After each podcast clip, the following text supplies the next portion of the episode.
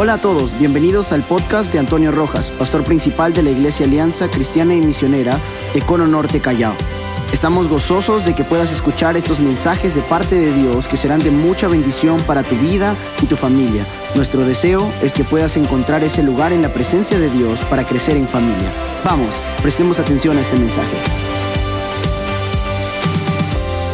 El tema de este domingo se titula Hasta lo último de la tierra. Recuerde que este tema es el cuarto y último de una serie titulada Renovando la pasión misionera. Renovando la pasión misionera. Así que el texto que mi esposa hizo lectura no hace otra cosa sino referirse a un hombre apasionado por conquistar el mundo entero, ¿no? ¿Quién era ese hombre? Pablo, el apóstol Pablo. Pablo sabía, entendía perfectamente el compromiso que había hecho con Dios. No sé si ustedes recuerdan lo que le dije el domingo pasado. No basta solo con servir, necesitamos comprometernos en ese servicio, no quitar nuestra mano del arado, continuar fieles a en lo que Dios nos ha convocado, a lo que Dios nos ha llamado a hacer. El apóstol Pablo sabía que tenía que conquistar el mundo para Cristo. Él sabía que no solo tenía que ser predicado el Evangelio en Jerusalén, no solo en Judea y Samaria, sino hasta lo último de la tierra. Y creo que en ese deseo de querer alcanzar el mundo, se dio cuenta que probablemente él no lo iba a lograr solo. Él tendría limitaciones en sus fuerzas, en los años que vienen por delante. Por esa razón, Pablo descubrió, Pablo entendió que para que el Evangelio llegue a los confines de la tierra, él tenía que mentorear, él tenía que preparar, él tenía que levantar una nueva generación de predicadores, de pastores, de personas que están comprometidas con esa misma misión que el Señor puso en su corazón. Así es como surge este joven llamado Timoteo.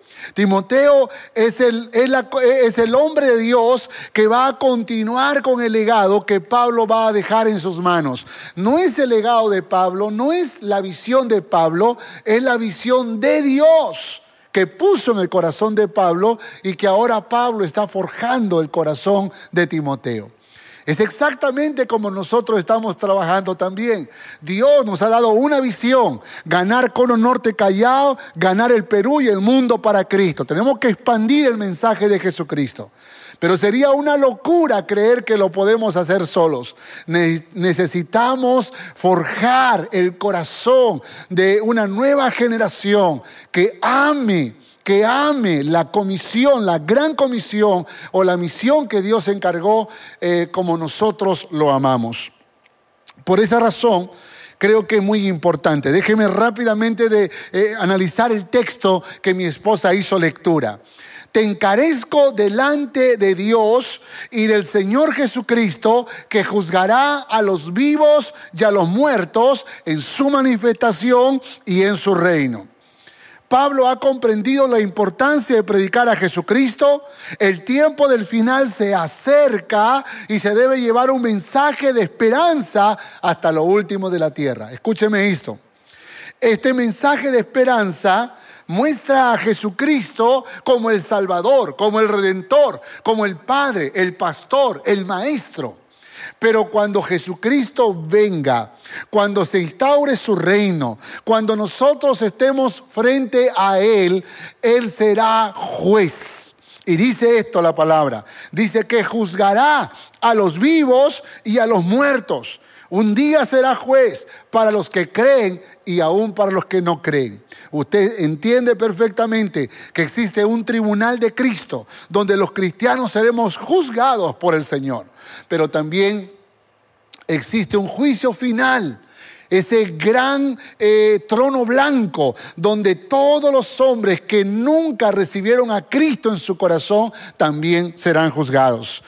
Yo quiero animarte en el nombre de Jesús. Si es que tú todavía no conoces al Señor, yo quiero animarte en el nombre de Jesús. No esperes tener frente a Jesús como juez. Lo mejor es que ahora aproveches que es el mentor, es el amigo, es el Padre, es el Señor, es el Salvador, quiere ser el redentor de tu vida. Esta es la oportunidad para que tú puedas establecer una relación de amor con Cristo Jesús. Pablo sabe que debe mentorear, que debe preparar, que debe forjar el corazón de una nueva generación para continuar con esta tarea. Todos conocemos los viajes misioneros que el apóstol Pablo hizo. Fue una locura ese gran trabajo. Fue una locura eh, hacer el primer viaje misionero, el segundo viaje misionero, el tercer viaje misionero, miles de kilómetros, caminando a, pie, a lomo de bestia, por barcos, y no eran los barcos modernos que hoy existen. Era la época donde no había aviones, no habían autos modernos, pero Pablo, apasionado, por ganar el mundo para Cristo, fue capaz de poder cruzar los mares, de, hacer largos recorridos de miles de kilómetros para poder predicar a Jesucristo. Sin embargo, Pablo sabe que tiene que forjar a un joven llamado Timoteo. Y le voy a decir rápidamente cuatro consejos, cuatro consejos que Pablo le dio a Timoteo. Y yo creo que los tiempos no han cambiado. Si a mí me tocara ser mentor de un pastor más joven, yo también le daría los cuatro consejos inspirado en esta palabra que estamos leyendo en esta hora. Primer consejo, predica la palabra. Predica la palabra. Dice verso 2, que prediques la palabra, que instes a tiempo y fuera de tiempo, redarguye, reprende, exhorta con toda paciencia y doctrina. Predicar tiene que ver con esa palabra griega querigma, que tiene que ver con proclamar el Evangelio, con divulgar la palabra, el Evangelio de Jesucristo. Y es importante que nosotros es importante que nosotros como hijos de Dios seamos capaces de comprometernos con la proclamación del Evangelio. Insta, insta. La palabra griega es episteti, que significa Pararse sobre, aprovechar, aprovechar. Insta significa que cuando tú estás con tus amigos o en tu centro de trabajo y de pronto alguien habla acerca de Dios, alguien menciona algo sobre la vida, sobre la muerte, alguien menciona algo sobre el cielo, sobre el infierno, es la oportunidad que tú tienes que aprovechar. Insta es aprovecha la oportunidad. Párate sobre ese momento. Y dice el texto, a tiempo y fuera de tiempo. A tiempo y fuera de tiempo. La palabra griega para a tiempo es eucarios, o e, eucairos, perdón, eucairos, que significa el mejor momento, el mejor tiempo, la gran oportunidad. Y yo creo que todos nosotros los cristianos hemos tenido esa oportunidad maravillosa en la que hemos podido hablar de Jesucristo. Pero hay una cosa muy interesante que le dice Pablo a Timoteo. Dice, insta, es decir, aprovecha párate sobre una buena oportunidad, pero también cuando no hay una buena oportunidad. Cuando, cuando, cuando tal vez no se da la oportunidad, pero tienes que provocarla. Eso es a tiempo y fuera de tiempo. La palabra griega para fuera de tiempo es akairos. O sea que cuando no es el tiempo, cuando no es el momento, aún en esas circunstancias, tienes que seguir predicando la palabra. Nunca voy a olvidar eh, que eh, en uno de esos viajes que me tocó hacer a los Estados Unidos para predicar en la iglesia hermana, amiga nuestra, Appleton Alliance Church, recuerdo que eh, una de esas semanas que viajé, mi padre partió con el Señor y partió con el Señor un sábado. Y recuerdo muy bien que cuando mi padre eh, eh, falleció, yo, yo, quería regresarme, yo, yo quería buscar la manera de cambiar mi ticket de avión para, para regresar. Y me costaba mucho dinero cambiar el, el día y la hora del vuelo, pero aún cuando pudiera hacerlo, yo iba a llegar domingo en la noche cuando a mi padre, a mis hermanos habían decidido enterrarlo el domingo en la tarde. Así que se me hizo un nudo en el corazón, yo estaba llorando, hablé con mis hermanos, mis hermanos me dijeron, eh, mira, nosotros entendemos que tú quieres venir, pero no puedes venir, tranquilo, quédate allá. Y bueno, y para hacer la historia corta, a pesar de que mi corazón estaba partido y que deseaba estar en Lima, no pude viajar y me quedé allá en Estados Unidos. Por supuesto, si me quedé allá tenía que predicar y les confieso que no tenía deseos de predicar. No, no, no quería predicar, no quería hacerlo. Sin embargo, este es el momento en donde uno recuerda estas palabras a tiempo y fuera de tiempo. Es decir, cuando, cuando sabes que tienes que hacerlo, pero cuando también no deseas hacerlo. Cuando quieres preferir cerrar tu boca, cuando no quieres eh, eh, eh, predicar, tienes que hacerlo. Y nunca voy a olvidar que la tarde de ese domingo era el cuarto servicio que yo tenía que predicar y justo coincidía con la misma hora que estaban enterrando el cuerpo de mi padre. Y a mí me avisaron que justo era el momento en que estaban enterrando a mi padre. Y mientras yo predicaba, las lágrimas me caían. Y yo creo que algunos hermanos americanos decían, mira qué tremendo, está conmovido con su mensaje. Pero yo no estaba conmovido con mi mensaje. Lo que pasa es que estaba pensando en mi padre y me dolía en el corazón y por eso las lágrimas se me salían. Y era el momento en donde yo no quería predicar. Yo creo que todos hemos vivido ese momento. Yo creo que todos hemos tenido ese momento donde no queremos, no queremos predicar, donde no queremos hablar, donde queremos cerrar nuestra boca. Pero dijo Pablo a Timoteo, y creo que es el Señor que nos dice a nosotros, predica a tiempo y fuera de tiempo cuando sea el tiempo y cuando no sea el tiempo, cuando lo quieras, pero también cuando no lo quieras. Abre tu boca y predica la palabra del Señor. Predica la palabra de Dios a tiempo y fuera de tiempo. Redarguye, que significa refuta, convence, pon al descubierto, reprende, que significa eh, imponer sobre, amonestar aunque implica prohibir y tenemos que ser claros y directos con lo que la Biblia enseña y prohíbe a los demás. Exhorta, que tiene que ver con alentar, animar, consolar, amonestar con amor. Predica la palabra. Segundo consejo, le dice, vendrán tiempos difíciles, así que prepárate, vendrán tiempos difíciles. Hermanos, qué tremendo consejo del apóstol Pablo. Le está diciendo que los momentos que le va a tocar vivir no serán fáciles, serán muy difíciles. Verso 3, porque vendrán tiempos cuando no sufrirán la sana doctrina, sino que teniendo comezón de oír, dice, se apartarán de la verdad, ¿no? Apartarán su oído de la verdad. Escúcheme esto, por favor. Llegará el día, dice otra versión, llegará el día en que la gente no querrá escuchar la buena enseñanza. Al contrario, querrá oír enseñanzas diferentes. Por eso buscarán maestros que le digan lo que quieren oír. Tendrán comezón de oír nuevas cosas, no la verdad de Dios, sino nuevas cosas.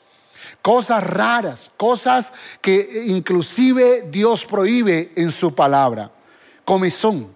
La palabra griega es cosquilleo, que significa lo que quieres oír, lo que tú deseas oír. Lo que tú, lo que eh, ajustas la verdad de Dios a tus intereses personales, pero no ajustas tu corazón a la palabra de Dios. Escúcheme, sabe que hace algunos años atrás se, se hizo un proyecto para abrir iglesias inclusivas. ¿Qué son iglesias inclusivas?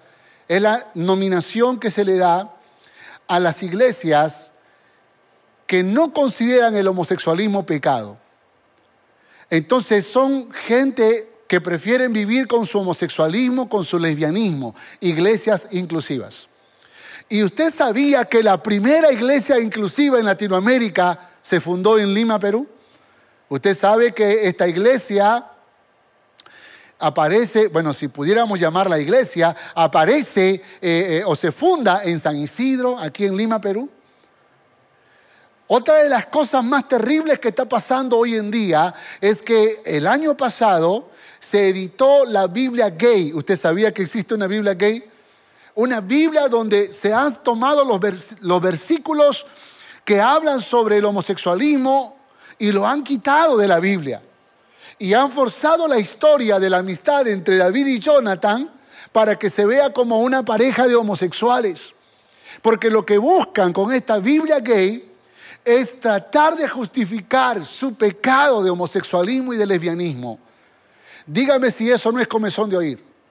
Dígame si eso no es tratar de ajustar a Dios a mis intereses personales, a los deseos de mi corazón o a las concupiscencias de mi alma, cuando debe ser exactamente al revés.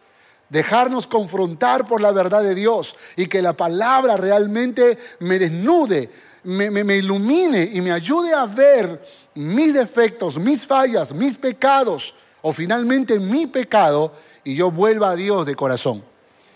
Por esa razón creo que cuando Pablo le dijo a Timoteo, vendrán tiempos difíciles, no se refería solo al tiempo que le tocaría vivir a Timoteo, se estaba refiriendo también a este tiempo, porque estamos viviendo tiempos difíciles. Dígame si la pandemia no es un tiempo difícil.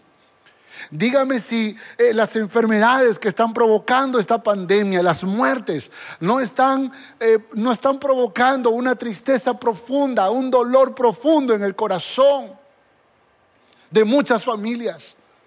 Y probablemente al igual que al igual que yo, seguro que tú también has investigado las raíces, dónde surgió esta, esta pandemia, dónde se inició. Y algunos dicen que fue un laboratorio, que fue provocado y, y tal vez tengamos muchas historias, conspiración, descuido, lo que sea. Pero lo cierto es que hay corazones, hermanos, escúchenme esto, hay corazones en el mundo entero que no están buscando el orden ni la restauración de las vidas y las familias. Por lo contrario, están buscando ruina y destrucción. Y ese es el corazón de Satanás, que vino a matar, a hurtar, a destruir. Vienen tiempos difíciles, estamos viviendo tiempos difíciles. Sin embargo, sabemos que el mensaje no ha cambiado. Jesucristo es la esperanza. Jesucristo es aquel que consuela, que fortalece, que levanta al caído. Dice la Biblia, torre fuerte es el Señor. A Él correrá el justo y será levantado. Y no importa cuántas adversidades nos toca vivir en la vida, no importa cuán difícil sea el tiempo, nuestro Dios es poderoso para librarnos, para guardarnos y para darnos la sabiduría y la unción de su Espíritu para poder cumplir con nuestra misión. Tercer consejo, soporta las aflicciones soporta las aflicciones. Verso 5 dice, pero tú sé sobrio en todo soporta las aflicciones, haz obra de evangelista, cumple tu ministerio. Me encanta este consejo que Pablo le da al joven Timoteo. Le dice, tú sé sobrio. La palabra griega para sobrio, es nefe. Y nefe significa abstenerse de vino Figurativamente ser discreto, prudente, equilibrado, no pendenciero. Cuidado con los pleitistas, ¿eh? Cuidado con los peleanderos. Cuidado con esas personas que dicen, a mí nadie me va a hacer nada. Yo le paro con cuatro cosas que le digo, ay, que me haga algo para que vea de qué soy capaz. Y de pronto vamos por la vida buscando ser pendencieros. No puede haber un líder, un pastor que sea pendenciero, pleitista Dice la palabra del Señor, pero tú sé sobrio, porque vas a sufrir injusticias, porque van a hablar mal de ti, porque te van a acusar injustamente, porque te van a dañar, van a procurar tumbarte, van a procurar derribarte. Y no estoy hablando solo del mundo, puede que los de la misma casa también quieran provocar esto. Es decir, del pueblo de Dios. Y es triste cuando vemos a cristianos peleando unos contra otros pero, pero, esas cosas pueden pasar. Así que sé sobrio, sé prudente, párate firme, no te dejes llevar por la sola de los comentarios, soporta las aflicciones. En otras palabras le está diciendo, sufre el mal, resiste, atraviesa la adversidad por causa de tu fe. Atraviesa la adversidad. Me gusta la palabra, la traducción precisa en el griego. Atraviesa la adversidad. Escúcheme. Hay muchas personas que hoy están padeciendo enfermedades y de pronto se han preguntado, pero ¿acaso Dios no puede sanarme? ¿Acaso Dios no puede sanar a mi madre, a mi padre, a mi hermano, a mi hermana? ¿Acaso Dios no puede hacer el milagro en mi hijo, en mi hija? ¿Acaso Dios no lo puede hacer? Y de pronto pareciera como que le exigimos a Dios que Él de una vez resuelva nuestros problemas. Pero puede que estés escuchando hoy la voz del Espíritu que te dice, soporta las aflicciones, resiste, Mantente firme, mantente fuerte. La bendición llega. Llega el momento en que Dios llenará de paz tu corazón. Tal vez sabe Dios que tú puedes soportar. Tal vez sabe Dios que tú puedes resistir. Pero tienes que seguir adelante. Soporta las aflicciones. Y cumple tu ministerio. ¡Wow! ¡Qué tremendo! Cumple tu ministerio. La palabra griega es lleva plenamente la diaconía en tu vida. Me gusta esto. Llévalo plenamente, llénalo plenamente, totalmente. Cumple tu ministerio. Eh, es hazlo con calidad, con excelencia. Llévalo al nivel más alto de calidad. No haga las cosas por hacer. Esa diaconía, ese servicio, llévalo al nivel de más alta calidad, de mayor excelencia aunque eso implique grandes sacrificios, debe dar lo mejor para Dios. ¿Cuántos dicen amén? Escriba allí, debo dar lo mejor para Dios, lo mejor para Dios. Gloria al nombre del Señor. Soporta las aflicciones. Y quiero animarte en el nombre de Jesús a que tú soportes las aflicciones. No desmayes. La bendición llega. Dios sabe hasta dónde puedes soportar. La bendición llega. Y cuando la bendición llega, habrá un testimonio poderoso que vas a contar a los que te rodean. Cuarto consejo. Cuarto consejo. Acaba bien la carrera. Acaba bien la carrera. Aleluya. Verso 6 dice, porque yo ya estoy para ser sacrificado y el tiempo de mi partida está cercano. He peleado la buena batalla, he acabado la carrera, he guardado la fe. Qué poderoso consejo o palabra inspiradora para Timoteo. Le está diciendo Timoteo, yo ya estoy para ser sacrificado. Me van a matar, voy a morir. Pero créeme, cuando te digo, he peleado la buena batalla, he acabado la carrera, he guardado la fe. Me he puesto a pensar qué sintió Timoteo cuando estaba leyendo esa carta. ¿De qué manera pudo inspirarle a Pablo? Yo creo que Pablo estaba tratando de decirle, acaba bien la carrera, como yo lo estoy acabando, acaba bien la carrera. Y yo creo que aquí tenemos el reto de envejecer con sabiduría, de envejecer con gracia, de envejecer con esa unción del Espíritu Santo, de envejecer de tal manera que sigamos inspirando el corazón de las personas que nos rodean. Y aquí tenemos a un Pablo que está envejeciendo, aunque no era tan, tan viejo, de hecho que Pablo murió alrededor de los 70 años, eh, pero, pero él está diciendo, Timoteo, así como yo acabo bien la carrera, tú también tienes que acabar bien la carrera. Pablo sabe que sufrirá la muerte por causa del Evangelio. Él murió, como dije, a los 70 años aproximadamente y fue decapitado por orden del emperador Nerón. Pablo quiere inspirar al joven Timoteo que recibirá el legado del Evangelio hasta lo último de la tierra, de predicar el Evangelio hasta lo último de la tierra. Eh, la, la versión original dice así, a la excelente lucha agonizante, he agonizado luchando. ¡Wow! Me inspiró esto, ¿eh? Nuevamente, a la excelente lucha agonizante, he agonizado luchando. En otras palabras, Pablo está diciendo, he sacado valor para seguir luchando, para seguir firme hasta el final. ¿Por qué razón? Porque yo creo que cuando Pablo estaba prisionero, cuando estaba encarcelado, él en su condición de hombre Claro que tuvo temor, claro que se sentía desfallecer, claro que estaba agonizando por dentro, los ataques en la mente, en el corazón, los pensamientos que se cruzaban. Pablo estaba batallando, pero lo dice de una manera tan poderosa, a la excelente lucha agonizante, he agonizado luchando, no me he detenido, he seguido peleando, he seguido adelante, he seguido avanzando porque quiero acabar la carrera bien. A la carrera he completado, a la confianza he guardado. En otras palabras, terminé bien o terminaré bien. Y este creo que es el consejo que finalmente Pablo le está entregando a Timoteo. Ahora, cuando pienso en esto, digo, ¿la visión se termina con, con el final de mi ministerio? No. Mientras el Señor nos venga, tenemos la misión de seguir predicando a Jesucristo. Quiero que vea, por favor, esta figura donde aparece la visión que tenemos como Cono Norte Callao. Y usted va a notar allí que tenemos un plan de plantar congregaciones, ahora virtuales, en todo Cono Norte Callao, pero también de plantar iglesias en Lima, en el Perú y en el mundo entero. Escúcheme esto. Si el Señor no viene, tenemos trabajo hasta el 2025 y tenemos trabajo hasta el 2035. Una vez un joven me dijo, pastor, ¿y por qué no sueña más allá? Porque el año 2035, si el Señor no viene antes, yo tendré 63 años.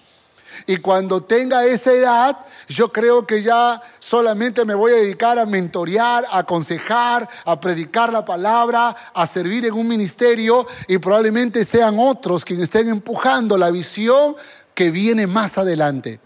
¿Por qué razón? Porque el ministerio no termina con mi jubilación o con mi muerte. El ministerio continúa, la obra continúa. ¿Cuántos dicen amén a esto? Y, entregaremos la posta a los nuevos Timoteos que van a aparecer y que van a continuar con esta gran tarea de extender el Evangelio hasta lo último de la tierra. Aleluya. Conclusión. Conclusión. Verso 8. Dice, por lo demás, me está guardada la corona de justicia la cual me dará el Señor, juez justo, en aquel día, no solo a mí, sino también a todos los que aman su venida. No solo a mí, sino a todos los que aman su venida. Escuche esto, por favor. La corona de justicia, en la versión original, en el griego, se traduce como corona de rectitud. Corona de rectitud. O en otras palabras, una corona que Dios se las va a entregar a las personas que tienen dos características. Escuche esto, por favor, a la luz del consejo de Pablo. Primero, un corazón recto, un corazón justo, carácter maduro, equilibrado, estable, sólido, el que juzga con justicia. Y esto es muy importante. Porque yo creo que aún a pesar de que ya somos cristianos, no juzgamos con justicia. Y tenemos que aprender, si tú quieres la corona de rectitud, si tú quieres la corona de justicia, si tú quieres ese galardón que Dios tiene preparado para ti, tienes que ser justo, tienes que ser recto, tienes que ser recta en tu forma de vivir y en tu forma de mirar todo lo que pasa a tu alrededor. ¿Eres justo con tu esposo? Eh, ¿Eres justa con tu esposo? ¿Eres justo con tu esposa? ¿Eres justo con tus hijos? ¿Eres justo con tus padres? Porque acá se trata de ser recto, de ser justos y no tratar de tener la parte más ancha para mí y la parte más angosta para las otras personas. Porque puede que nosotros actuemos con egoísmo, con envidia, pero no con justicia. Si tú quieres recibir un galardón del cielo, tú necesitas, yo necesito vivir en rectitud. Segundo, amar la venida del Señor. La palabra griega es epifanía, que tiene que ver con manifestaciones, apariciones del Señor, no solo futuras, sino también pasadas. En otras palabras, amar la venida del Señor es amar la historia, amar los acontecimientos gloriosos de cuando Jesús vino en su primera venida y, esa obra de amor, esa obra de misericordia que hizo a favor de nosotros. Pero también amar su segunda venida, cuando vendrá ya no más como hombre, sino como rey de reyes y señor de señores. Aleluya. Por lo tanto, aquel que ama su venida, su primera venida y su segunda venida, es aquel que recibirá la corona de justicia, la corona de rectitud. Le está diciendo Pablo a Timoteo, Timoteo, Dios te va a recompensar, Dios te va a galardonar, Dios va a premiarte, pero necesitas ser recto y necesitas amar. Necesitas amar. ¿Cuántos aman al Señor en esta hora? ¿Cuántos aman al Señor? Diga amén, escriba amén. ¿Cuántos aman al Señor? Y creo que es importante que tú y yo en esta hora le digamos, Dios, yo amo tu venida, yo amo la historia de tu venida, de tu primera venida. Por esa historia de amor de tu primera venida, yo te conocí, soy tu hijo, soy tu hija, Señor. Pero también amo tu segunda venida porque sé que un día vendrás por mí y estaremos juntos por los siglos de los siglos. Amén, aleluya. Quiero que hagamos una oración, mis hermanos. Y cuando oremos, yo quiero pedirte a ti, querido hermano, hermana, que tú le digas a Dios, Señor, heme aquí, Señor. Heme aquí, te serviré hasta los últimos años de mi vida. Y cuando llegue a la vejez, cuando llegue a una edad de sabiduría, de conocimiento, donde tal vez la fuerza ya no me acompañe, yo también quiero mentorear a una nueva generación. Yo también quiero forjar el corazón de jóvenes que amen, que amen la obra del Señor, que amen tu presencia, que amen la obra del Señor. Enséñame a ser recto y enséñame a amar tu venida. En el nombre de Jesús. Esperamos que este mensaje haya sido de bendición para tu vida. Gracias por escuchar este podcast. Si deseas más información, visítanos en www.familiasrestauradas.org. Que Dios te bendiga.